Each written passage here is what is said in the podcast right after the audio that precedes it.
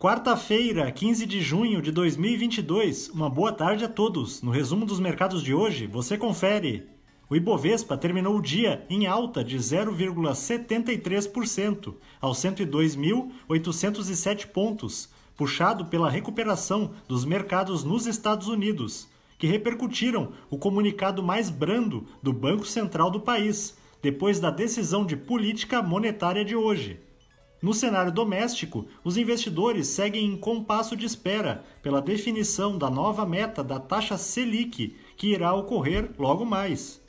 Na ponta positiva, as ações da Raizen, em alta de 2,20%, avançaram com a informação de que a empresa assinou um acordo com a Petrobras para que sejam avaliados potenciais negócios envolvendo a produção, compra e venda de biometano.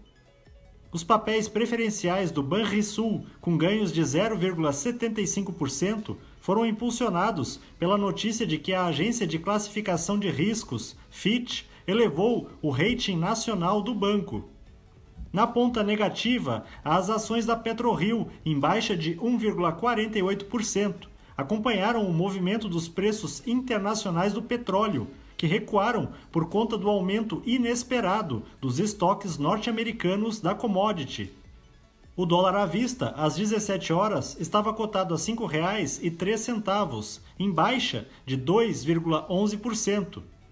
Já no exterior, as bolsas asiáticas fecharam de forma mista, enquanto a atividade econômica chinesa melhorou no mês passado, com Pequim afrouxando as medidas de controle por conta da Covid-19, segundo dados oficiais divulgados hoje. No Japão, o índice Nikkei caiu 1,14%. Na China, o índice Xangai Composto avançou 0,50%. Os mercados na Europa encerraram em alta, com o Banco Central Europeu convocando uma reunião extraordinária para avaliar o quadro recente do mercado de dívida soberana local, após os avanços dos juros dos bônus da chamada periferia da zona do euro, como Grécia e Itália. O índice Eurostock 600 teve ganho de 1,50%. As bolsas americanas terminaram em alta em dia de decisão de juros no país. Apesar da autoridade monetária ter elevado sua taxa básica em 0,75 ponto percentual, o comunicado pós-reunião trouxe a sinalização de que essa intensidade de avanço pode ser diminuída já em julho, o que causou alívio no mercado. O Dow Jones subiu 1%, o Nasdaq teve alta de 2,50% e o S&P 500 avançou 1,46%.